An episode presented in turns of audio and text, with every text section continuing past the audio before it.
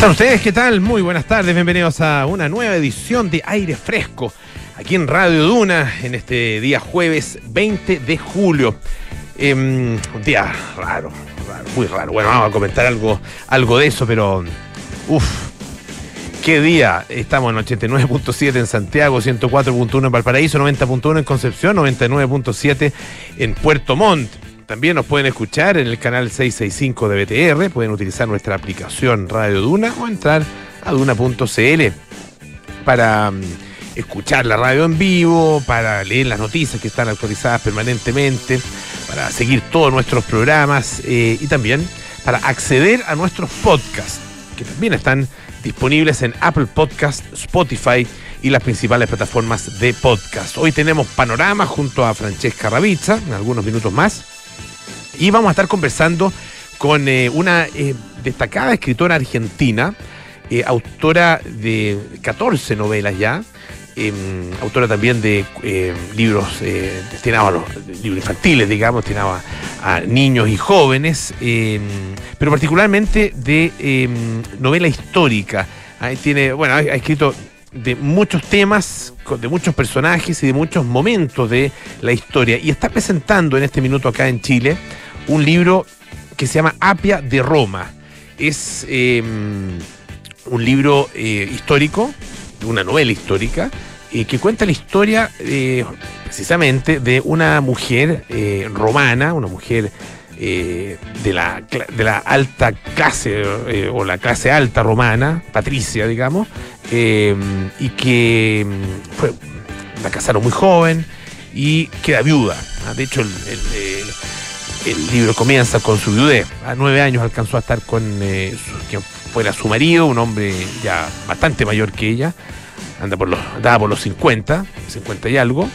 Em, así que bastante mayor que ella, que la casaron cuando tenía, vera, 14 años. Esta, algo que, bueno, parece que no era tan fuera de lo común en la época, por lo que uno puede reconocer en el libro. Eh, es un libro muy interesante, muy entretenido también porque es, es de alguna manera la, historia de una mujer que lucha por su libertad y por su autonomía eh, en un eh, contexto de prácticamente supresión, digamos, de esa libertad y de esa autonomía, por lo menos para eh, cierto tipo de mujeres en, la Roma previa al comienzo de la, o al inicio de nuestra era, ¿no es cierto? Estamos hablando del año 35 aproximadamente antes de Cristo y con lo interesante de la novela además es que tiene muchos elementos que le dan verosimilitud. ¿ah? Eh, hay claramente un, estudio importante de la época, de la historia, de las costumbres de los personajes, ¿ah? incluso de lo que era la eh, condición arquitectónica y urbanística ¿ah? eh, de la época. Así que vamos a estar conversando con la autora de Apia de Roma, Viviana Rivero. Em, eso en algunos minutos más acá en aire fresco. Oye, les decía, es un día, sí, un día muy especial. Eh, comenzó, eh, comenzó anoche en realidad, un poquito antes de la medianoche, a las 11 con 34 minutos. ¿Ah? Aló, habla el ministro Giorgio Jackson. Oye, tuve un accidente en eh, San Bernardo, pero no le digan a nadie. Ah, necesito que le entreguen a mi sobrino que va a ir al ministerio eh, los computadores, los notebooks. Ah, son como 50 notebooks que hay allá. Eh, y bueno, lo increíble es que le creyeron a esa llamada telefónica. Eso, es lo que se ha sabido hasta ahora. Y, a partir de estos elementos se está investigando. Eh, y llegó el sobrino. Ah, llegó el sobrino acompañado de otros, de otros señores, todos de blanco, con mascarilla, supuestamente para fumigar. Eh, una cuestión muy extraña, muy, muy, muy extraña. No solo se llevaron los computadores, sino que después, a través de mensaje de WhatsApp, este ministro Jackson les dice, oiga, hay que, hay que llevarse la caja fuerte también. Así que llévelos al quinto piso donde está la caja fuerte y se la lleva. Eh, bueno, eh, ¿cómo sabían todo eso? ¿Qué es eso? ¿qué? O sea, la cantidad, la infinidad de preguntas que se abren es eh, gigantesca. Eh, hay algunos que ya hablan de tongo, otros eh, hablan de, bueno, un cuento del tío, ¿no es cierto? Un cuento del tío como hemos conocido tantos. ¿ah? uno, Yo creo que no hay familia donde no le hayan intentado, aunque sea con la primera llamada. ¿ah? Aló, tío, oiga, soy su sobrino. Ah, eh, tuve un accidente. ¿Qué sobrino? Jorge. Sí, soy Jorgito, sí, Jorgito, tío. Bueno, ¿quién no ha recibido esa, esa llamada? Hay algunos que, que caen porque son muy hábiles y uno cae redondito. Bueno, esa es una posibilidad también. Y otra cosa es que sea esto eh, un, un, robo eh, absolutamente, no sé cómo llamarlo, político. ¿ah? Eh, y, que, y, que, tenga que ver con las investigaciones que está llevando a cabo el Ministerio Público eh, en relación con los dineros entregados a fundaciones. ¿ah? De hecho, se dice eh, que en la caja fuerte estaban eh, ahí, o sea, que algunos de los elementos de la, de la caja fuerte eh, correspondían efectivamente a contratos a, y a documentos, digamos, referidos a estos acuerdos, a estas a estas entregas de dineros de parte de los de parte de los distintos gobiernos, o sea, de parte del gobierno, de parte del, del, del, ministerio, a eh, las fundaciones, boletas de garantía, por ejemplo, a, eh, y también los contratos a, eh, del Ministerio de Desarrollo Social. O, bueno, los, computadores los encontraron, los encontraron en Renca. se dice que hay una persona detenida, pero no, no encontraba la información de de, lo, de, eso, de ese dato específico ¿ah? para, para eh, eh, aparentemente hay una persona que, que, estaría detenida, una, una mujer que estaría vinculada a este, a este robo. Pero bueno, el tema es que hay que, que creo yo, eh, tratar de mantener un poquito la cabeza fría.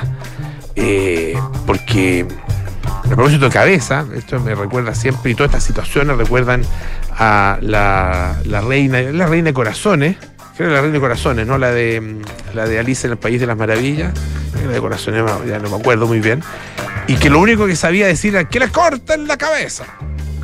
Eh, a cualquier persona, o sea, lo primero que estaba pidiendo la oposición era que le cortara la cabeza a ministro Jackson. Sí, el que llamó fue un impostor, digamos, lo que se sabe hasta ahora.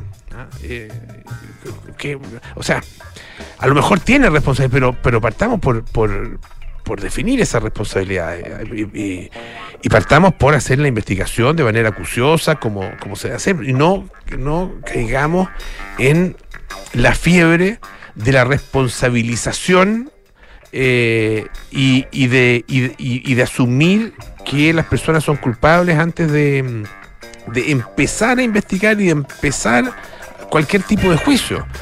Eh, hemos, hemos tenido demasiados de estos episodios a que finalmente son eh, inf, inflamados, ni siquiera inflados, inflamados ah, eh, por la reacción excesiva que tienen ciertos sectores políticos y que la verdad que esto es bastante compartido. Se dio el, el caso tal vez más notable fue el caso de Gemita Bueno, ¿ah? eh, casos donde, donde esa inflamación llegó hasta la locura. ser el tipo de todas las especulaciones que había en relación con ese caso. ¿ah? Eh, con esta.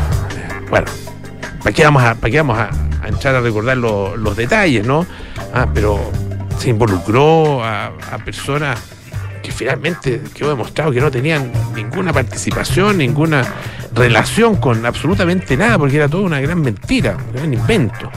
Bueno, eh, podemos caer nuevamente en ese tipo de fiebre, así que hay que mantener, creo yo, la calma. Y eso es, ese es un mensaje especialmente para los políticos, porque eh, las responsabilidades, efectivamente hay responsabilidades políticas en, en, cierto tipo de toma de decisiones, eh, en, qué sé yo, falta, a lo mejor falta de rigor en, eh, la fiscalización de ciertos eh, de, ciertas labores que desempeñan los ministerios, etc. O sea, puede, puede haber esa, esas responsabilidades directas, o sea, responsabilidades administrativas, responsabilidades políticas. Pero si se llega a demostrar que esto es un robo simplemente, tal como lo está investigando la Fiscalía, lo está investigando como un robo, como ha habido tantos otros, y se demuestra que no hay mucho más que un robo como cualquier cuento del tío. O sea, ¿qué tiene que ver Jackson en eso? Eh, pedirle la cabeza a estas alturas, con el conocimiento que tenemos en este minuto, creo yo, ah, es, es un poquito aprovecharse de la situación. Pero bueno, vamos a ver cómo avanza esto. El ministro, en todo caso, ya ha aparecido públicamente dos veces. Eh, y ha señalado, la, ha hablado acerca de la gravedad que, tiene todo este, todo este asunto y ha, pedido también no aprovecharlo políticamente porque eh, la verdad es que podría eh, tener, tener él, podría no tener ningún tipo de participación y sería obviamente bastante injusto exigir su salida sin tener a estas alturas todos los, los datos que se necesitan. Oye, en, eh, hay otras, otras cosas, una investigación bien interesante em, que tiene que aparece en el diario The Guardian eh, y tiene que ver con la dieta vegana. Eh, dice este estudio em, que em, el consumo de dieta vegana reduce de manera dramática el impacto medioambiental causado por la producción de alimentos.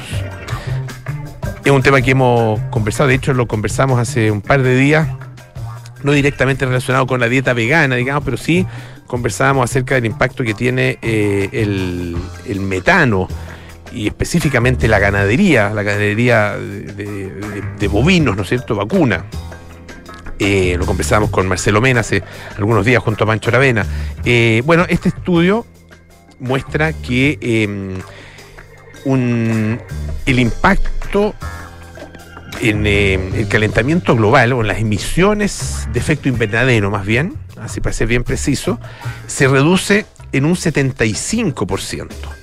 Lo mismo que la polución del agua y el uso de la tierra. Ah, eh, eso es una dieta completamente vegana, un 75% de menor impacto comparado con una dieta que tiene 100 gramos diarios de carne. Ah, eh, también hay menos destrucción de vida salvaje, un 66% de menor, eh, perdón, una, reducción del impacto, digamos, en la destrucción de vida salvaje en un 66% y en un 54% en el uso del agua. ¿ah? No, solo polución del agua, que es un 65%, sino que una reducción del, 54% en uso de agua. Em, se conoce el fuerte impacto que tiene la industria de la carne y la industria de la leche en eh, el medio ambiente, el impacto que tiene sobre eh, nuestro planeta y em, lo importante que sería que, eh, sobre todo en los países más ricos, que tienen una alimentación muy basada en las carnes, se redujera em, este consumo. ¿ah? Tendría efectivamente un impacto muy positivo para el medio ambiente. Pero, claro, em, los estudios previos usaban modelos de dietas, eh, dietas normales, digamos, o, dietas comunes, ¿ah? eh, y algunos eh, indicadores que, no daban cuenta totalmente de este impacto. Y al, contrario, en este caso, ¿ah? se analizaron dietas reales, ¿ah? no promedio, sino que dietas absolutamente reales de 55 mil personas en el Reino Unido, em, y también utilizaron datos de granjas, de campos, de 38.000 granjas, granjas eh, distintas en 119 países, para eh, poder determinar las diferencias en el impacto de, eh, de ciertos alimentos en particular ah, que, son producidos ah, de diferentes maneras dependiendo del sitio del que se trate. Em, y hay una, una, confianza bastante importante por las dimensiones del estudio, una confianza bastante importante en sus resultados. Eh, bueno, en todo caso, em, eh, de acuerdo con el estudio, resulta que eh, lo que lo que uno come ah, es muy es, em, mucho más importante ah, en términos del impacto ambiental que cómo y dónde es producido el alimento. No sé si se entiende la, la, diferencia, digamos. Ah, em, algunas investigaciones previas mostraban que eh, incluso em, eh, alimentos como, la, como carne de menor impacto ambiental, como la carne de cerdo, por ejemplo, ah, es responsable em, en, ocho veces más se multiplica por 8, digamos, el daño climático eh, que el, el mayor eh, que el impacto del, alimento que tiene mayor impacto y, que proviene de vegetales, que es eh, el, eh, el, aceite. A la producción de aceite, eh, de aceite de semilla, digamos, de distintos tipos de semillas, tiene un impacto muy alto para ser vegetal, es mucho más alto que otros vegetales, pero aún así es ocho veces menos que el tipo de carne que tiene menor impacto, que es la carne de cerdo. ¿ah? O sea, la verdad que están, son, son dimensiones completamente eh, diferentes. ¿ah? Estamos hablando de mundos muy, muy separados uno del otro, con un impacto muy bajo de parte de eh, la producción, eh, incluso la producción masiva de vegetales y un impacto muy alto de cualquier tipo de producción de carne, incluso aquellas que son un poco más eh, beneficiosas, digamos, por decirlo así, para el medio ambiente. Eh, esto eh, puede ayudar a iluminar algunas políticas públicas porque eh, hay, hay bueno, muchas eh, políticas, por ejemplo, que tienen que ver con eh, aumentar el consumo de leche, especialmente en los niños, o promover el consumo de leche, eh, la promoción también y la distribución eh, cada vez más creciente, sobre todo en los países que van alcanzando mayores niveles de desarrollo, del consumo de carne. ¿ah? Todo eso, claro, tiene que ver efectivamente, eh, o sea, tiene como consecuencia un impacto importante en el medio ambiente. Así que está interesante este, este estudio que, bueno, nos muestra que aparentemente una dieta vegana es bastante más positiva en esos términos. Ahora, hay que, hay que tomársela en serio. ¿ah? Eh, y no es poca cosa ¿ah? optar por una, por una dieta vegana. Quienes hayan conocido, quienes, quienes sean veganos saben que no es fácil. Y quienes hayan conocido eh, alguno, tengan alguno, por ejemplo, un vegano en su familia, saben que tampoco es tan fácil y tiene, tiene su, sus bemoles también, ¿ah? en términos, por ejemplo, de eh, la disposición de nutrientes, y que no es tan, no es tan simple obtener particularmente eh, la, eh, las proteínas que uno necesita eh, como ingesta necesaria indispensable día a día. Vamos a escuchar un poquito de música. Esta es Elton John con Don't Go Breaking My Heart.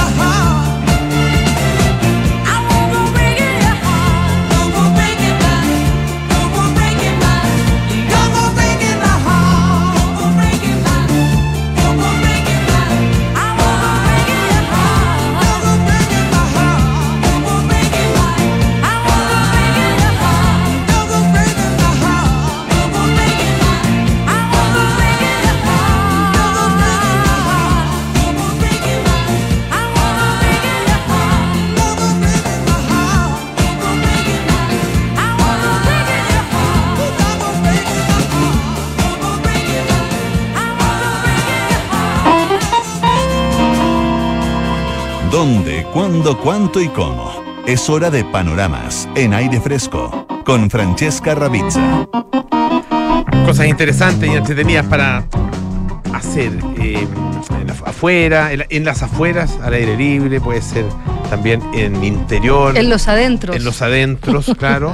Francesca Ravizza nos tiene los panoramas. ¿Cómo está, Fran? Bien, ¿y tú? Bien, también. Yo tengo panoramas adentro y afuera. ¿Ya? Hay algunos que son híbridos. Ah. Adentro y afuera. Mira. Porque eh, el primero es, son conciertos gratis de sinfónicas, de coros universitarios, eh, de orquestas universitarias, que eh, yo creo que eh, esta es una iniciativa de la Municipalidad de Santiago que se llama Conciertos de Invierno, que si yo te dijera que el mejor lugar para escuchar música, ¿cuál sería? O uno de los mejores. ¿En Santiago? Sí.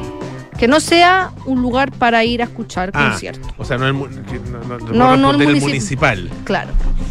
Oh, no sé, no te sabrías. Bueno, yo creo que esa es la, esa iglesias, parroquias, catedrales, Ah, templos, Puede ser. porque están hechas para, para la, la acústica de las catedrales está hecha para que se escuche al, al sacerdote dar ahí la, la palabra. Pero se escucha como, como el chiste Coco Legrand. Claro. Hermano. Oh, Oh, oh, oh, oh. Ah, claro, la música sí. Pero, pero se bueno, no sé, depende.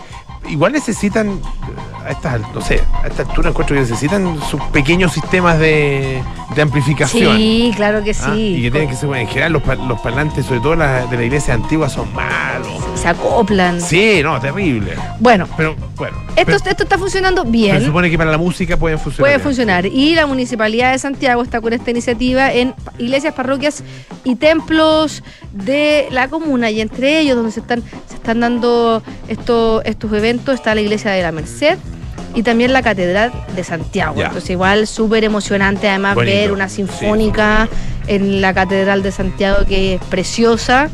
Eh, no sé, son gratis estos eventos, son todos los miércoles a las 7 de la tarde y no se requiere ticket ni, ni, ni canjear nada, es por orden de Ya. llegada. Ah, Solamente perfecto, ya. hay que ser puntual. Ya, Eh, los no, que no tiene que ser vecino de Santiago, puede llegar Nada, tú puedes llegar e ir. Están desde junio y terminan el 6 de septiembre. Y, por ejemplo, la próxima semana es en la iglesia San Lázaro. El 2 de agosto es en la iglesia Corpus Domini.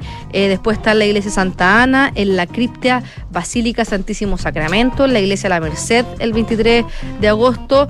El 30 de agosto en la iglesia San Saturnino. Y el 6 de septiembre terminan con la Catedral de Santiago. Eh, me metí a la página de la municipal, cultural de la Municipalidad de Santiago para ver cuáles eran las orquestas, cuáles eran las y no, no hay información. Entonces Ah, es como ya. que tú llegas a sorprenderte.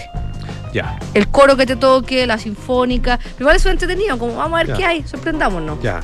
Oye, ir abrigado, yo creo que eso es importante, Sí. la iglesia son heladita. Fresquita. Frío católico, como decía un cura que yo conocí.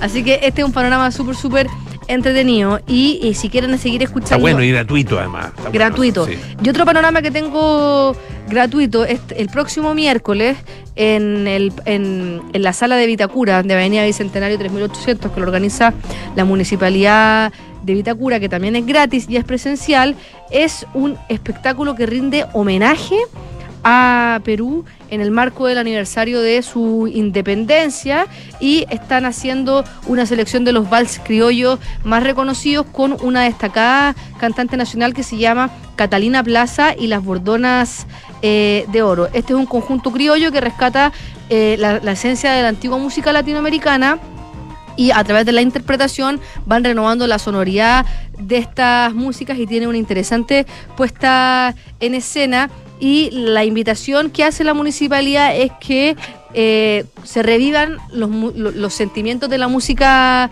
antigua y eh, mezclan sentimientos como el amor, el desamor, la felicidad, la tristeza, por supuesto, la, nostalgia también que trae muchas veces la música. Y mm, Catalina Plaza es una cantante profesional que fue ganadora del Festival Folclórico de la Patagonia el año 2018 y el año 2021 en la categoría Mejor Intérprete, así que es una artista de primer nivel, tiene un proyecto solista que se llama Afelia y además es compositora.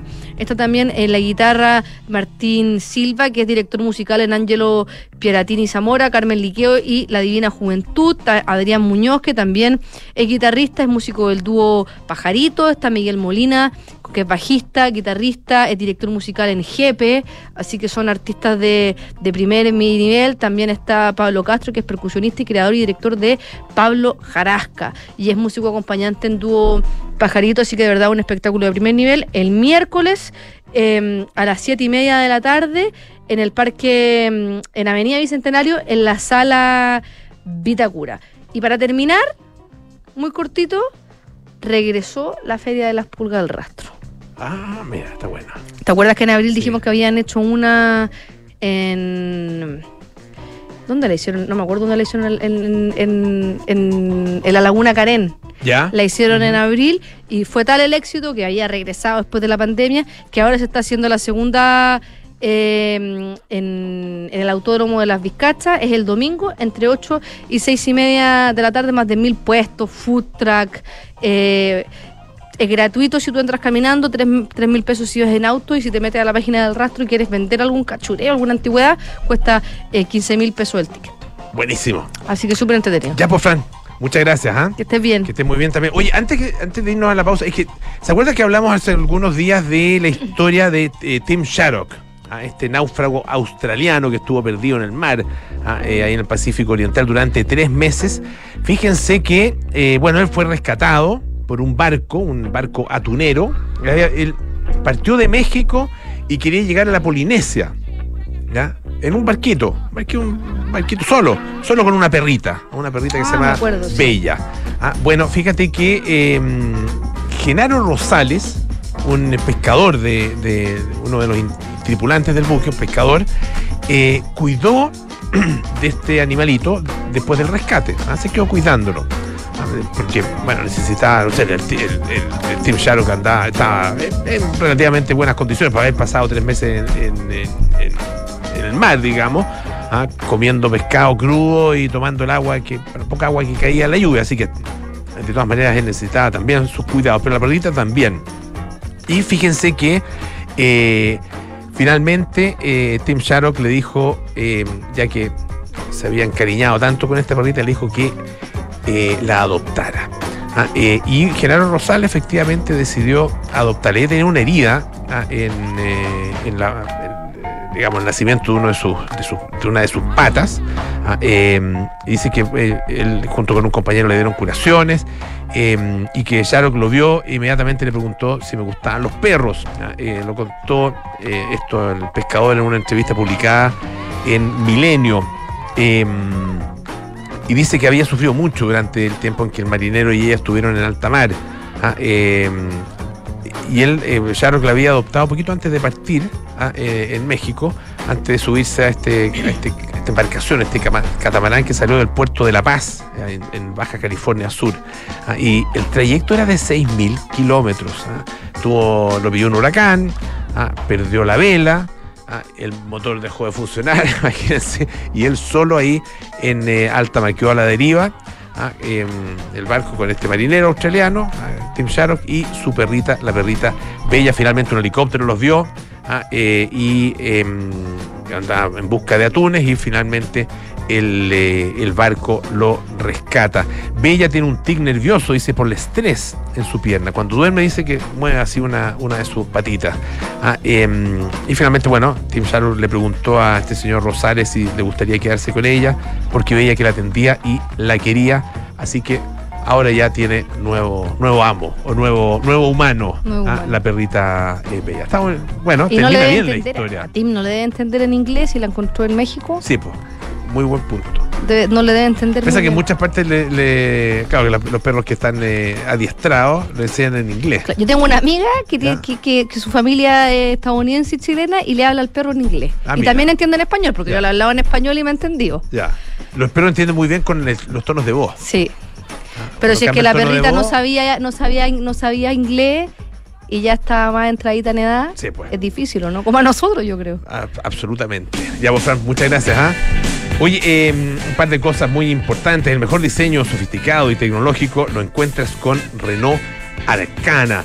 Ah, eh, súbete a un Renault Arcana, lo nuevo en SUV. La verdad que es un auto espectacular. No lo has visto en la calle. El auto es realmente increíble. Renault Arcana y lo pueden encontrar todos los datos, todos los antecedentes en Renault.cl. Nuevo Hotel Termas Chillán te invita a disfrutar de su temporada de invierno. Ya abrió el centro de esquí. Reserva ahora y descubre la emoción del esquí y de sus actividades exclusivas. Te esperamos en Hotel Termas Chillán. Hacemos una pausa y volvemos con más aire fresco. Los inviernistas tienen un lugar favorito, uno completamente renovado, con un estándar superior y paisajes inolvidables. Bienvenidos a la montaña, bienvenidos al nuevo Hotel Termas Chillán. Prepárate para vivir la diversión de la nieve y la emoción del esquí. Disfruta de esta experiencia única y asegura tu lugar en la montaña reservando ahora. Ya se abrió el centro de esquí. Te esperamos, Hotel Termas Chillán. ¿Eres un inversionista que está buscando nuevas oportunidades en el mercado? En Principal tenemos una solución para ti. Presentamos el nuevo Fondo Mutuo Estructurado Deuda Pesos, con una rentabilidad objetivo del 12% no garantizada en 24 meses y sin mínimos de inversión. Si buscas diversificar en instrumentos de bajo riesgo, aprovecha esta oportunidad de la mano de una asesoría de primer nivel. Conoce más en principal.cl. Principal, experto global en inversiones. La rentabilidad o ganancia obtenida en el pasado por este fondo no garantiza que ella se repita en el futuro. Los valores de las cuotas de los fondos mutuos son variables. Determinar los factores virales e inmunológicos que provocan la dificultad respiratoria severa en virus de relevancia para la salud pública, como el SARS-CoV-2 y el ANTA, es el objetivo del proyecto Anillo de Investigación liderado por la investigadora de la Universidad de San Sebastián, doctora María Inés Barría.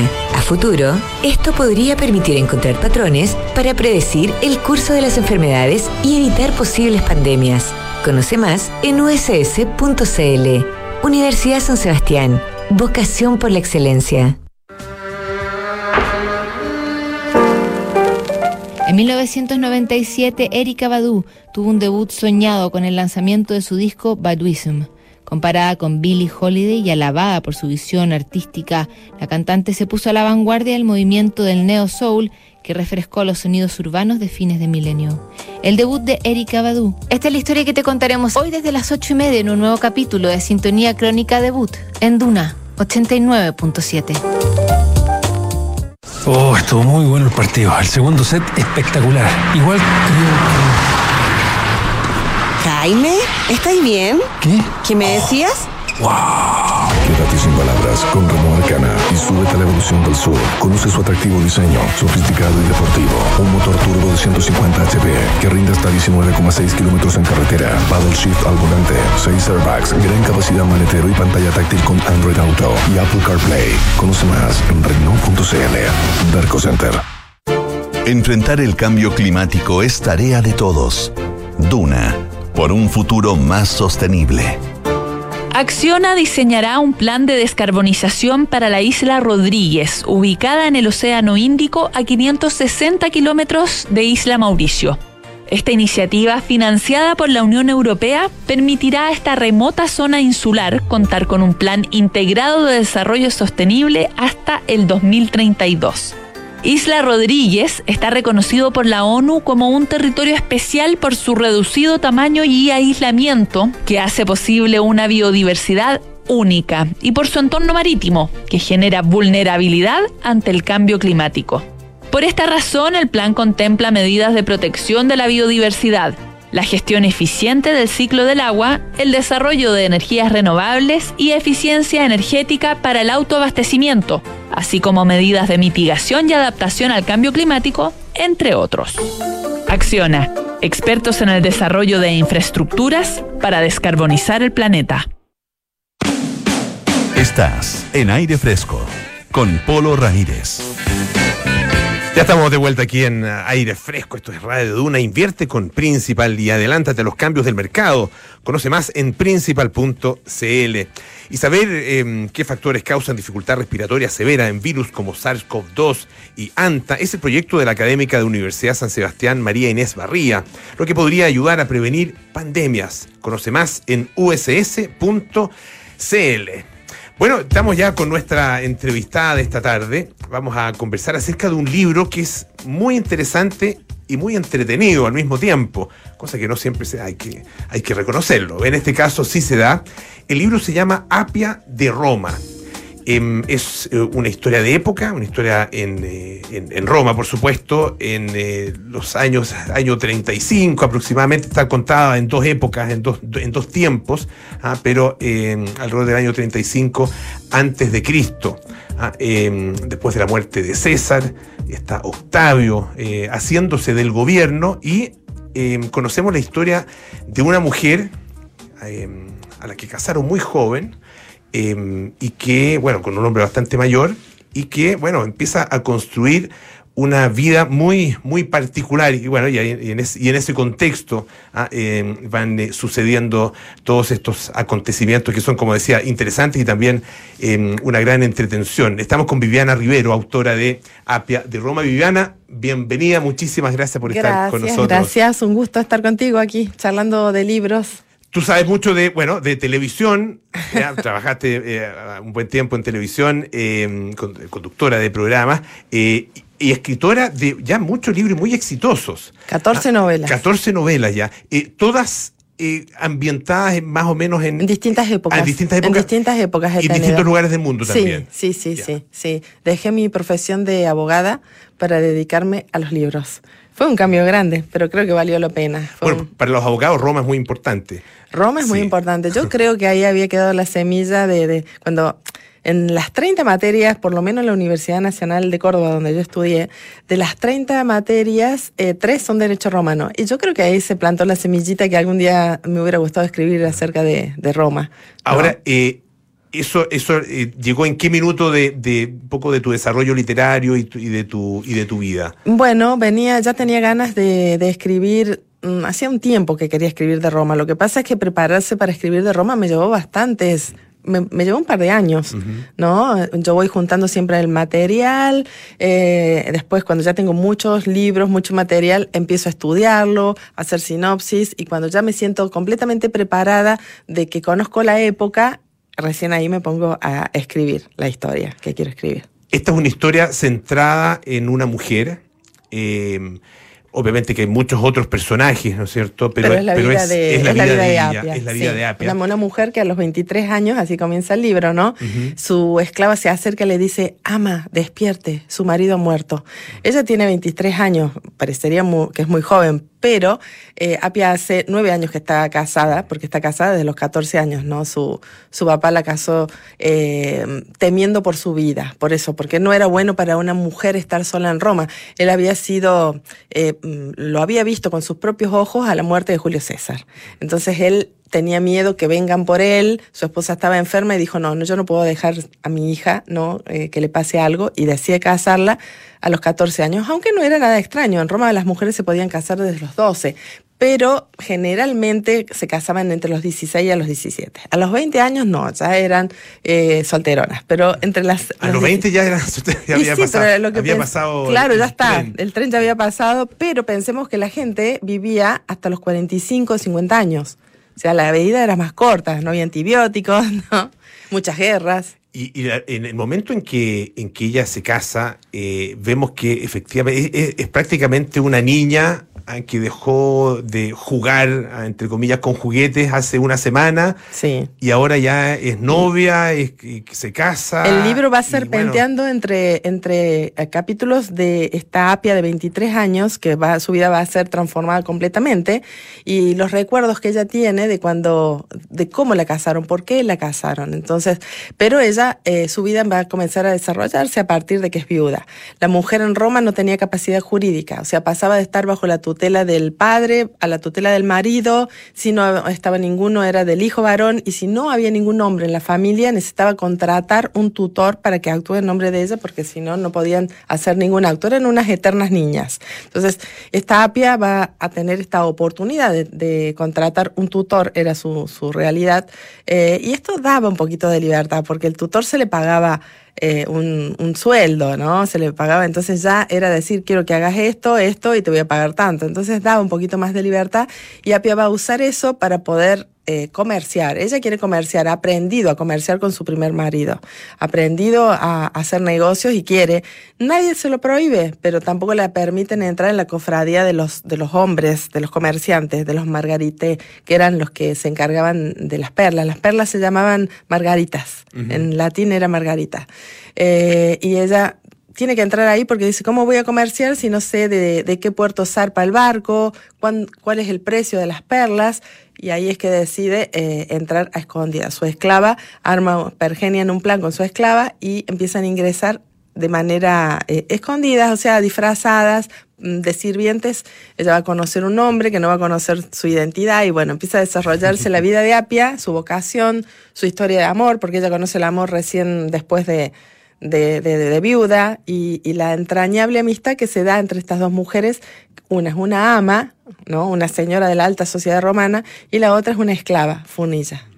¿Cómo em, fue el trabajo de, em, de recuperación de la época, digamos? Ah, y, y, de, inserción de esta, de esta época y, de, todos los elementos de, verdad y verosimilitud que necesita una, una buena novela histórica, ¿no es cierto? Ah, ¿Cómo fue ese, ese trabajo? Les recuerdo, estamos conversando con Viviana Rivero, autora de Apia de Roma, un libro de editorial Planeta, eh, que, mm, bueno, está presentándose acá en Chile, por eso la visita, por supuesto, de Viviana. Sí, lo pueden encontrar en las librerías. Si, nos, si nos escuchan y les gusta, pueden ir a la librería. Eh, bueno, yo quería transportarlo al lector. Esa era mi idea. Que, que, sintiera que caminaba por esas callecitas, que leía los grafitis que escribían. Los romanos eran muy de escribir los grafitis. Eh, así que muchas mm, palabras vienen tal cual se usaban en ese tiempo, ¿no? Por ejemplo, los romanos no comían en una mesa de comedor, comían tendidos en camastro, con las manos, porque no había cubiertos, eh, la comida se cortaba en pequeñitos, en pedacitos muy pequeños, y ese lugar se llamaba triclinium. No hay traducción se usa la palabra triclinio, ¿no? Eh, me gusta usar en el libro eh, los murmullos que decía yo de Roma. Cada capítulo tiene un murmullo que es lo que estaba pasando en ese momento en la ciudad. Era una ciudad que tenía mucha vida propia.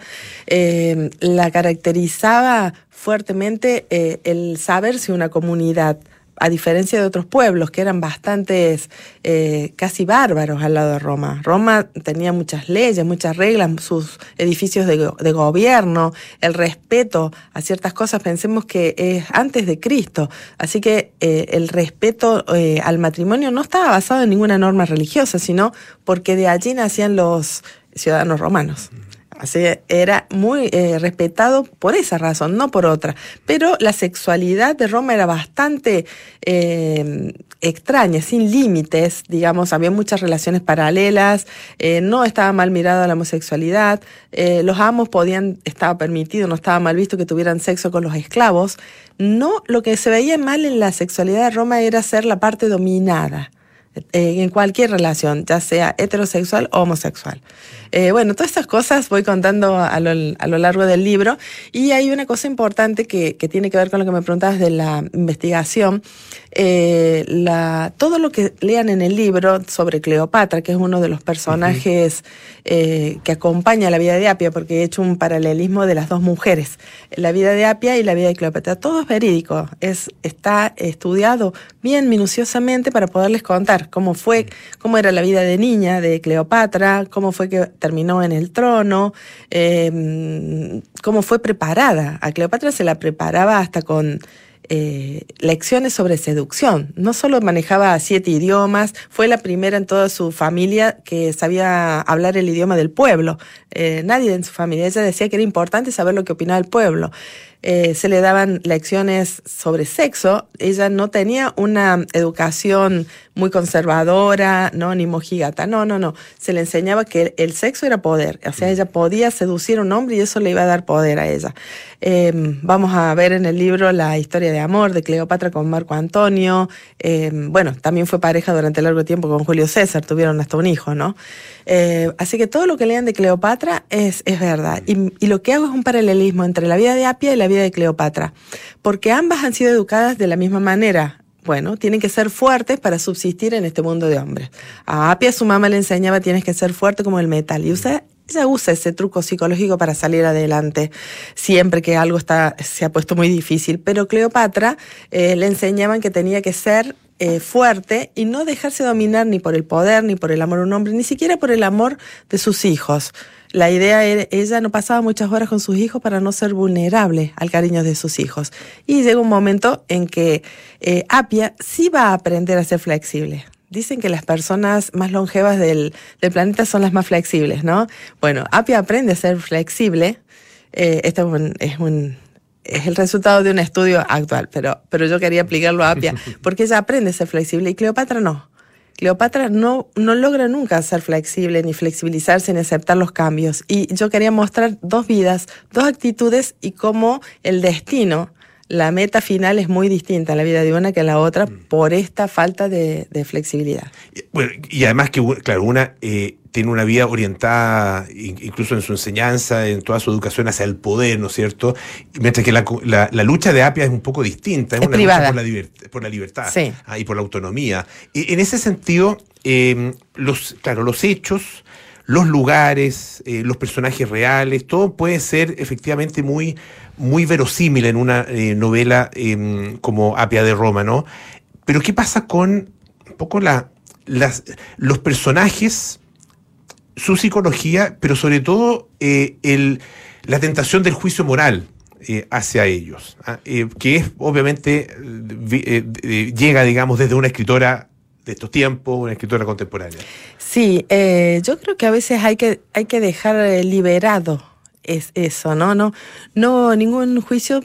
Yo hasta que no me siento eh, preparada para escribir como si fuera una persona de esa época, no escribo. Eh, me pasó en uno de los libros anteriores que era una mujer musulmana. Y yo decía, no, no, porque si yo escribo lo que yo haría era eh, quejarme, escaparme, discutir, y la mujer musulmana no iba a hacer eso. Entonces no me sentía nunca preparada hasta que pasó un largo tiempo de leer mucho, de tener largas charlas con, con gente de esos países, y después dije, "Ay, ahí estoy preparada. Y lo mismo me pasó un poco con Apia, de decir, eh, yo tenía que ser eh, como una mujer de esa época. No, no, no escribir yo, Viviana de esta época, como es ella. No, yo tengo que ser ella. Entonces eso lleva un tiempo que, tiene que ver con esto de la valoración, ¿no? De, de, de- de no, de no emitir un juicio. Porque lo que estaba eh, bueno en esa época o malo no es lo mismo que está ahora. Me pasó cuando yo quería editar el libro, me dice mi editora, eh, tienes que decir que ella se siente violada.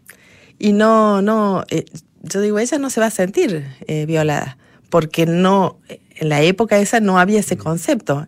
Así era la vida y, y- y Claro, se pero- casaban a los 14 años Mm, y así era la vida. Y tuvimos que poner eh, un, un escrito, tiene al comienzo del libro, eh, que se le advierte al lector que, que es de otra época, que los juicios eh, de, de esa época eran distintos de los de ahora, porque podía ofender a alguien. Y yo le dije, no puede decir nunca Apia que, que se siente, quería que, que yo ponga que ella se, se sentía violada. No, porque ella le habían enseñado que eso era lo que tenía que pasar en la vida. Y es interesante esa, esa conversación porque se está dando mucho hoy día ah, eh, entre escritores eh, y sus editores y, y una conversación, bueno, que ya no se puede dar con los escritores porque están muertos, pero sí con sus obras, ah, incluso con sus, con sus herederos.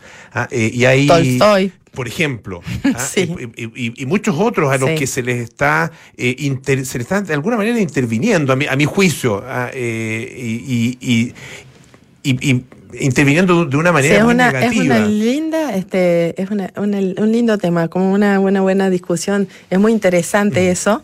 Me pasó que, mm, bueno, yo me crié en una casa, mi padre era escritor, ¿no?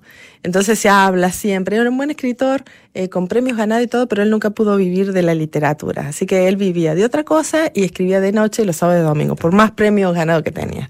Entonces, este, mi madre decía, acá nadie va a hacer carreras que tengan que ver con la literatura porque para el loco ya está tu padre. Así que por eso creo que Por fui eso- abogada. Por eso fuiste abogada y bueno, pero terminaste de escritora y, y muy exitosa, así que me imagino que también Eh, pudiendo vivir de esto. Sí, y entonces hablábamos de, de- de ese tema, ¿no? Eh, la otra vez estábamos eh, releyendo Ana Karenina, ¿no? Con mi madre. Y me dice mi madre, eh, le- a ella dice, pensar que cuando era joven me gustó muchísimo este libro, lo veo lento. Yo dije, ¿cómo, cómo cambia el, el sentido de lo que decías, ¿no? Que tal vez eh, se le critica ciertas actitudes, pero era la, la, la época, lo que se usaba, lo que era normal en esa época no es normal ahora, tal vez está mal visto. Claro, y el tema es eh, qué hacer con esas obras, que son obras escritas en su momento. Son obras. Y, y, Los escritores escribimos lo que sucede, no lo que está bien o lo que está mal. No es eh, nuestro, me acuerdo a Steve Kim que le decían, lo criticaban porque había hecho un personaje que pateaba a los perros y dijo, bueno, pero no, yo no estoy de acuerdo con eso, ese personaje hacía eso, ¿no? Yo creo que los escritores escribimos de lo que sucede y puede ser bueno o puede ser malo, pero Estamos conversando con Viviana Rivero a propósito de Apia de Roma. Eh, a ver, quería volver un poco a, a Apia y, y, a su, a su un poco a su, sus características como mujer. Eh, vistas desde la mujer de hoy, puede ser un personaje muy inspirador. ¿ah? Sí. Eh, para, para mujeres, incluso hoy día, Bueno, ah, eh, tantos el- años después, digamos. Sí, le- el escritor de novela histórica, yo como escritora de novela histórica, y me veo siempre tentada a traer la pionera. Porque cuando miramos atrás, a veces preguntan, bueno, pero esta mujer era especial. Y sí, porque traemos la pionera. La pionera, había 100 mujeres que hacían algo, pero una lo hacía distinto. Una iba por algo que nunca se había hecho. Entonces, el, el escritor de novela histórica, bueno, es, es lindo traer eh, personajes inspiradores. En este caso, por ejemplo, Apia, bueno, del fruto de mi investigación surge de que había unas pocas que comerciaban. Había unas pocas. Yo digo, empecé a ver qué desventajas tenían, qué impedimentos, y eran estos que les pongo apia, pero había unas poquitas. Entonces, eh, siempre es lindo traer estas, eh, estas pioneras, estas que empezaron a hacer algo. Yo siempre digo, eh, la mujer, por primera vez, siempre hubo una mujer que operó en un quirófano una primera mujer que enseñó en las aulas, una primera mujer que dictó una sentencia en un tribunal. No había mujeres antes. Entonces, eh, Apia es una de las primeras esas romanas que comerciaban. La verdad que la clase baja tenía a veces más eh, libertades. Ponían un restaurante, ¿no? Salían a, a trabajar para mm, planchar. En cambio, las mujeres de la clase alta y, no podían tener una vocación tener ganas de hacer algo. No, ellas tenían que quedarse en su casa, cuidar de sus hijos. Era el privilegio y el castigo, creo, al mismo tiempo, ¿no? Tú has escrito, bueno, eh, eh, muchas novelas eh, en distintos momentos y lugares, ah, en distintas circunstancias. Esta tiene elementos que te van a hacer a lo mejor eh, eh, perseverar en Roma. ah, seguir, dan ganas. seguir- ¿Te dan ganas? Sí. sí. Me dan ganas. Ojalá que eh, la gente le guste. Bueno, bueno, yo he escrito mis otros 14 libros, bueno, de la Guerra Civil Española, de la Revolución Cubana, eh, del nazismo, de la, de la Guerra de Siria. Eh, creo que ya estábamos para, tanto el lector mío como, este, como yo estábamos para, para algo de, de Roma. Y dije yo, ojalá que les guste, porque con todo lo que he estudiado quiero escribir otro. Ya que aprendí todo, cómo era Roma, no me gustaría. Así que, bueno, vamos a ver. Viviana Rivero, autora de Apia de Roma, un libro de Editorial Planeta, ha estado esta tarde aquí con nosotros en Radio Duna. Muchísimas gracias por la visita. ¿eh? Gracias eh, a ti y bueno, ya saben lo que nos escuchan, que lo pueden encontrar en, las librerías. En todas las Apia librerías. de Roma. Muchas gracias, Viviana. Gracias a ti. Bueno, ya nos tenemos que ir. Viene Cartas Notables con Bárbara Espejo, luego Nada Personal con Matías del Río y Josefina Ríos, Terapia Chilensis con María José Oche, Arturo Fontaine y Francisco Urraga, y Sintonía Crónica Debut con Bárbara Espejo y Francisco Aravena. Nosotros nos juntamos mañana a las 6 de la tarde para más aire fresco. Sigan en sintonía de Radio Duna.